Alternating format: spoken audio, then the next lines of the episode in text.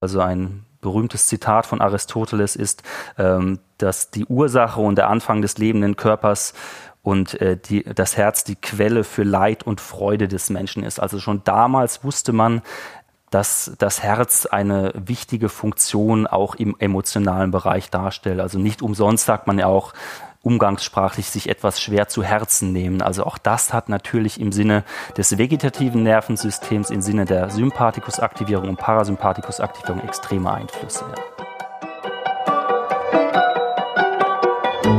Herzlich willkommen zu Forever Young, dem Gesundheitspodcast vom Lanzerhof. Mein Name ist Nietz Behrens und ich bin nicht auf der Suche nach der ewigen Jugend.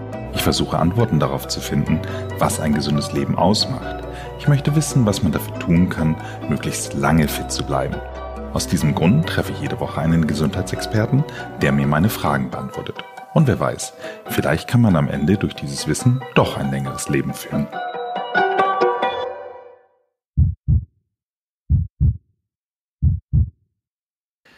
It cuts you deep and leaves a scar, things fall apart, but nothing breaks like a heart.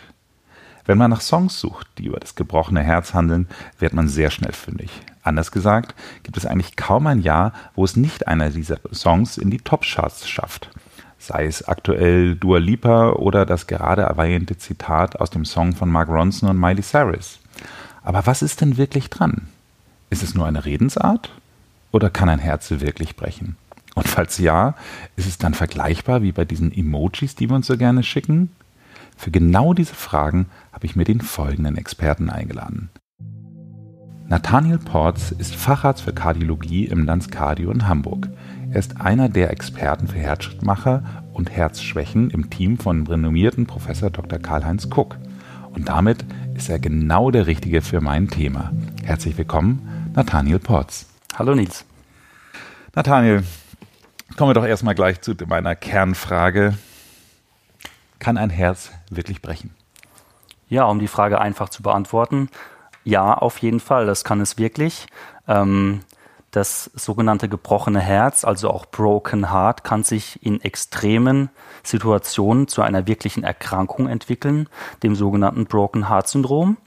Und wenn man sich das bildlich vorstellt, ist es natürlich nicht so, dass das Herz in zwei Stücke reißt, also der Herzmuskel oder das Herz besteht ja aus einem großen Muskel, das kontinuierlich in einer bestimmten Frequenz pro Minute schlägt, entsprechend der Erregung.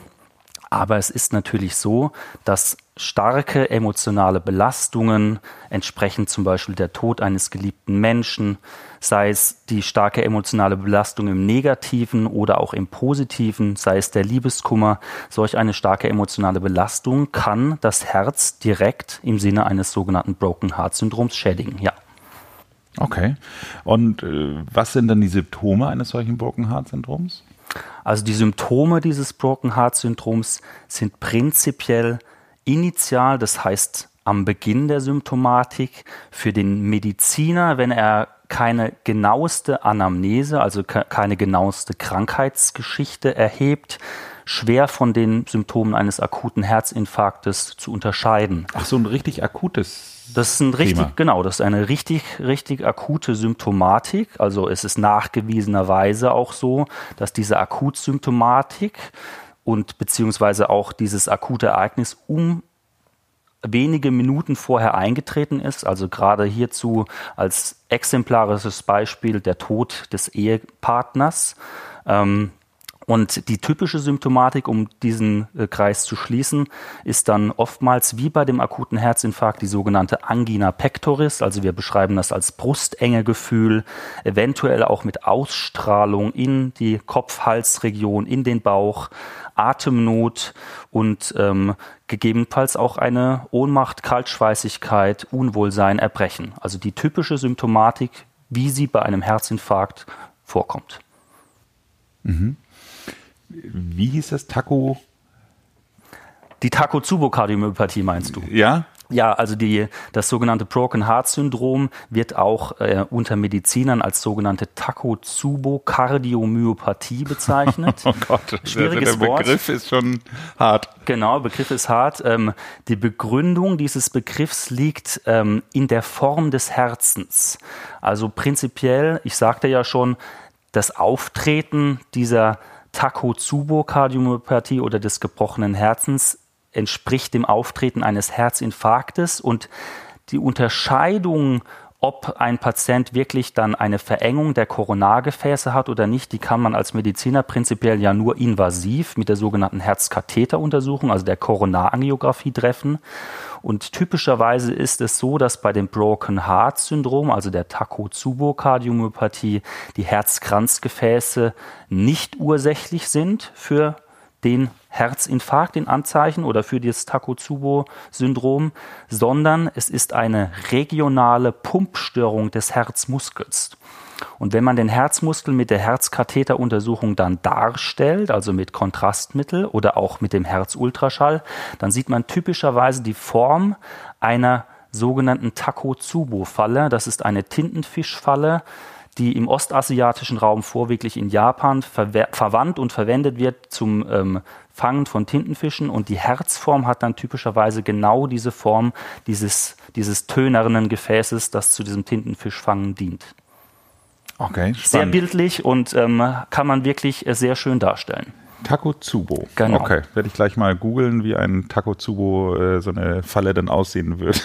Mach das. Aber äh, ich finde es ganz interessant, was du über die Auslöser sagst. Das heißt also, es kann man hat das ja häufig so, dass so, gerade wenn so zwei alte Menschen, die, keine Ahnung, 60 Jahre lang verheiratet waren und der eine Partner stirbt, dass der andere Partner häufig dann hinterher stirbt, sage ich mal so.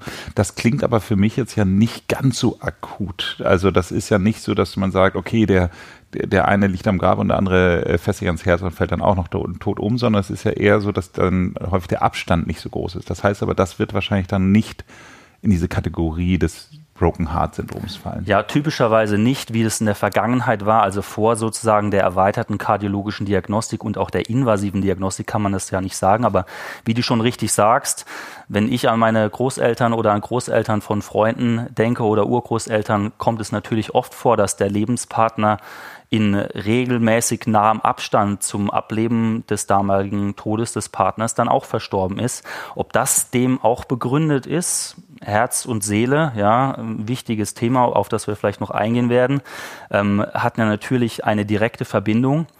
Ähm, bei der Takotsubo-Kardiomyopathie ist es, wie gesagt, ähm, so, dass es dann wirklich doch schon relativ akut zu diesem Schaden am Herzen kommt dass dem natürlich auch eine entsprechende Mortalität begründet ist. Also es sterben da auch einzelne Menschen an dieser Takotsubo-Kardiomyopathie, genau wie am Herzinfarkt. Also die Todesraten sind prinzipiell à la long in großen Studien vergleichbar.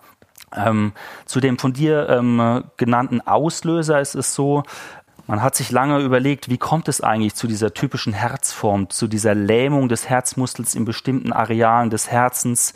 Ähm, das ist heutzutage, obwohl die Wissenschaft natürlich da viele Untersuchungen angestrebt hat, viele Studien gelaufen sind, noch nicht endgültig geklärt. Aber was man weiß, ist, dass vor allen Dingen Stresshormone, sprich Adrenalin, Noradrenalin und deren Abbauprodukte, ähm, dass diese Stoffe sich direkt auf die Herzaktivität auswirken und dass vor allen Dingen diese Stoffe.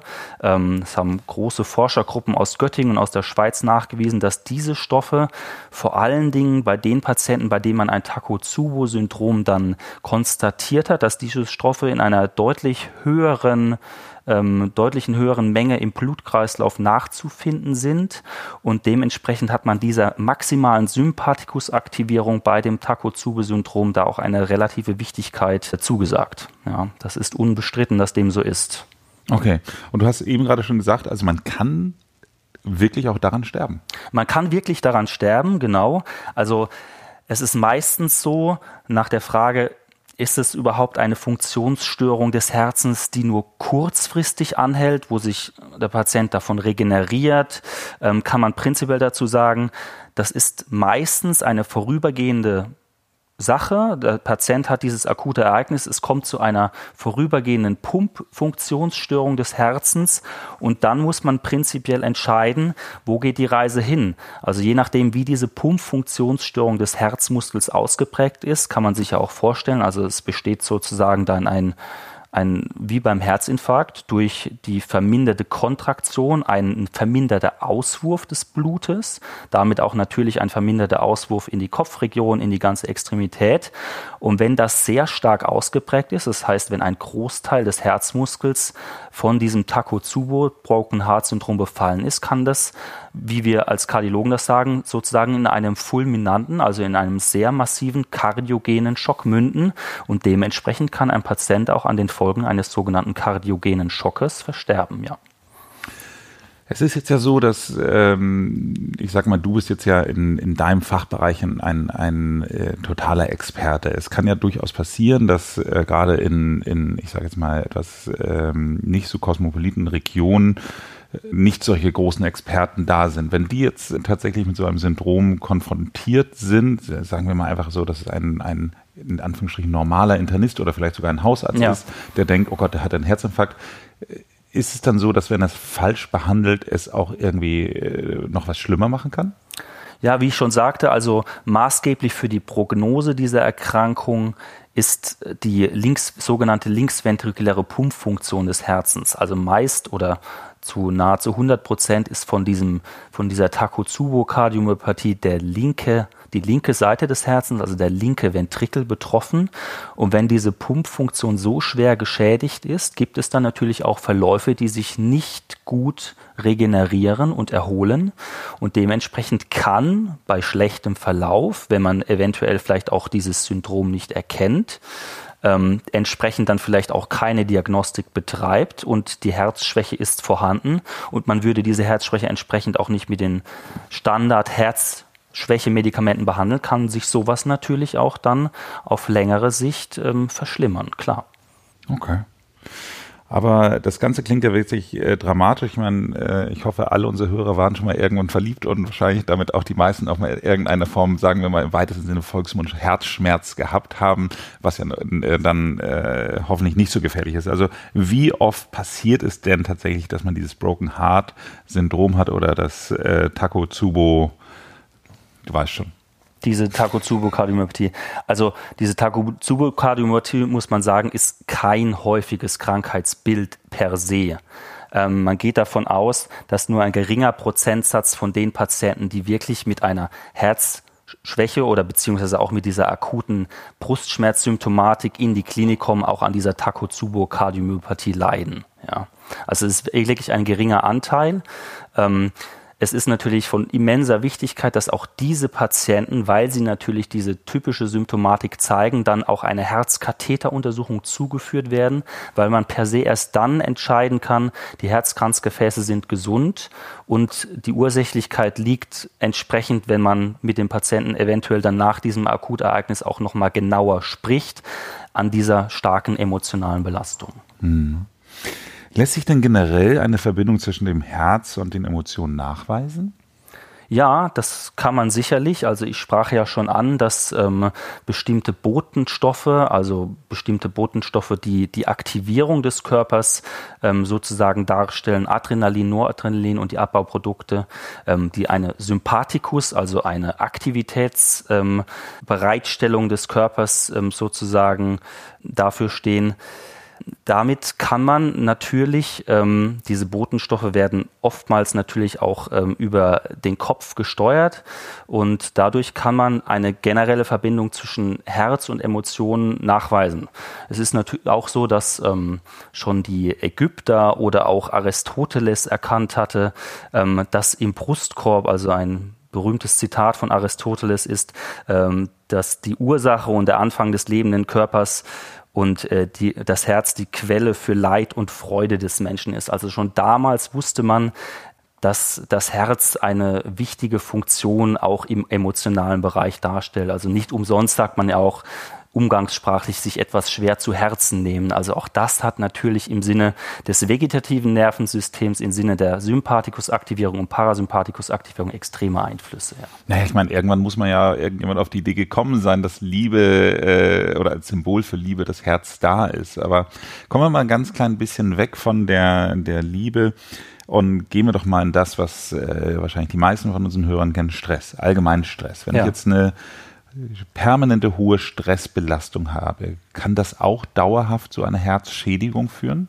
Ja, auch die Stressbelastung hat natürlich unmittelbare Einflüsse auf das Herzen. Auch da gibt es große Studien, die in den 90er Jahren geführt worden sind, wo sozusagen auch indirekte Auswirkungen einer dauerhaften Stressbelastung auf vor allen Dingen das kardiovaskuläre System untersucht worden sind. Und da kann man sich ja mit einfachen Mitteln prinzipiell reindenken. Also wenn ich viel Stress habe, dann habe ich vielleicht auch weniger Muße, mich sportlich zu betätigen. Dann ernähre ich mich vielleicht auch ungesünder. Also alles das sind sicherlich Einflüsse außerhalb des direkten Stresseinflusses, also auch indirekte Ursachen oder weiterführende äh, Maßnahmen, die ich treffe, wenn ich viel Stressbelastung habe, die natürlich einem gesunden Leben und natürlich auch einem gesunden kardiovaskulären Leben nicht unbedingt beitragen. Ja. Hm. Ich habe gehört, es gibt ja nicht nur das Broken Heart Syndrom, es gibt auch das Happy Heart Syndrom. Ist das was, das klingt erstmal positiv, ist das was, was erstrebenswert ist oder ist das auch nicht gut? Ja, hört sich, hört sich nett an, hast du völlig recht. Ähm, ich kannte den Begriff auch, muss ich ehrlicherweise zugestehen, lange nicht. Ähm, es gibt ähm, ein großes Register für ähm, sozusagen die Broken Heart Syndrome in Europa. Das wird in Zürich geführt und die Kollegen dort, die die Ergebnisse des mutmaßlich durch Stress, also prinzipiell negative Emotionen und auch negative, sage ich mal, negative Belastungen bedingte Broken Heart Syndrome untersucht haben, haben natürlich auch untersucht, gibt es da vielleicht auch die Ausnahme, den Patienten, der ein Broken Heart Syndrom erlitten hat, aber wo gegebenenfalls gar keine negative oder, ähm, sage ich mal, Emotion zugrunde liegt, die entsprechend negativ belegt ist. Und auch das wurde untersucht und ein geringer Anteil dieser befragten Patienten hat auch geäußert, dass ein sehr ausgeprägtes Glücksgefühl. Also ich kann mich erinnern, ein, ein Lottogewinn zum Beispiel, der genannt wurde, oder eine Großmutter, die äh, plötzlich von ähm, dem Sohn von dem zweiten Enkelkind berichtet bekommen hat und daraufhin solch eine starke emotionale Reaktion mit einem Broken Heart Syndrom erlitten hat. Also, ja, also auch wirklich das Happy Heart Syndrom gibt es, was jetzt nicht unbedingt heißt, dass ähm, man dass das gerne haben möchte, dass man das gerne haben möchte, aber was auch sicherlich nicht unbedingt heißt, dass man nicht glücklich sein sollte, weil die Gefahr eines Happy Heart Syndroms so enorm groß ist, dass man nicht dem allgemeinen Glück, nach dem allgemeinen Glück streben sollte. Also Broken Heart Syndrom ist schon selten, aber Happy, Happy Heart Syndrom ist noch selten. Genau. Okay. Kann man so prinzipiell unterschreiben. Ja, toll. Gibt es noch einen Tipp, wo es du sagen würdest, den du unseren Hörer geben kannst, wie man im Alltag stressbedingte Belastung des Herzens entgegenwirken kann? Also gibt es vielleicht irgendwelche Übungen oder irgendwas, wo du sagen würdest, Mensch, achtet mal darauf? Ja, also generell als Kardiologe würde ich natürlich jeden Patienten unabhängig von dem Broken Heart Syndrom ähm, zu verschiedenen Maßnahmen und äh, erstrebsam oder Regelungen im, im, im Leben raten. Ähm, das ist zum einen an oberster Stelle, würde ich immer sagen, Bewegung, Bewegung, Bewegung, treiben Sie Sport. Ähm, man spricht ja aktuell mit sämtlicher Fitnessdiagnostik, wenn ich an Apple Watch, Fitbits etc. denke, halten Sie Ihre Schritt, äh, schauen Sie auf Ihren Schrittzähler, also da spricht man ja von diesen magischen 10.000 Schritten am Tag, die wahrscheinlich noch nicht mal jeder schafft. Ja. Ich schaffe ähm, die auch oft nicht, aber ich mache so viel mit dem Fahrrad. Zählt ja, das eigentlich? Das zählt auch. Also ähm, weiterhin zu dieser, ähm, sage ich mal, zu dieser Schrittbelastung gehört natürlich auch ein, ein kontinuierliches Ausdauertraining, was auch, wie wir wissen, kardioprotektiv wirkt. Da ist so ungefähr, sage ich mal, die Zielmarke pro Woche so vielleicht zweieinhalb Stunden kardioprotektiven Sport einzuhalten halten. Und ähm, wie gesagt, das im Sinne des Sports ist sicherlich auch ein Tool, wo man ähm, vielen Stressoren des alltäglichen Lebens entgegenwirken kann. Zweieinhalb Stunden sagst du in Summe? In Summe über die Woche verteilt, ja. Okay. Ob man das jetzt in, äh, ob man das jetzt in zwei äh, Komponenten unterteilt und zweimal eine gute Stunde laufen geht oder ob man das in mehrere Abschnitte unterteilt. Wichtig ist, dass man eine gewisse Kontinuität hat. Das heißt, man sollte das ähm, dann auch pro Woche immer verfolgen und nicht alle drei Wochen einen Marathon laufen und ähm, natürlich dann wieder Ruhephasen einlegen, sondern da ist natürlich die Kontinuität ein ganz, ganz äh, wichtiger Hinweis, dass sich der Körper einfach an auch diese regelhafte Belastung gewöhnt, trainiert werden kann und eine entsprechende Kondition einfach dann auch generiert wird. Ja. Okay. Sehr gut, Nathaniel. Dann bedanke ich mich für das Gespräch und wünsche uns beiden weder ein Happy noch ein Broken Heart Syndrom. Danke, Nils. Hat mich gefreut.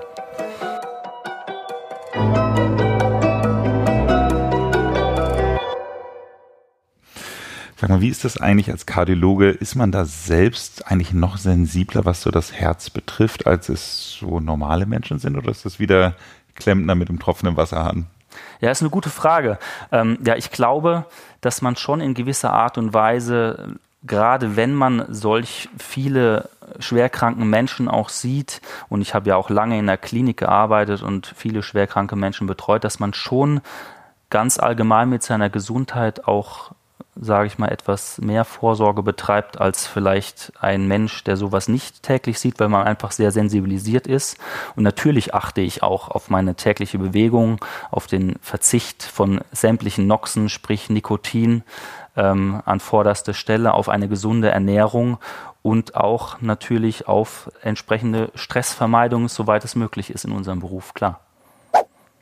Und beim nächsten Mal bei Forever Young geht es um die Atmung. Wir treffen die Therapeutenlegende Hannes Brandl aus Lanz und sprechen mit ihm über die richtige Atemtherapie. Bis dahin bleiben Sie gesund und machen Sie es gut.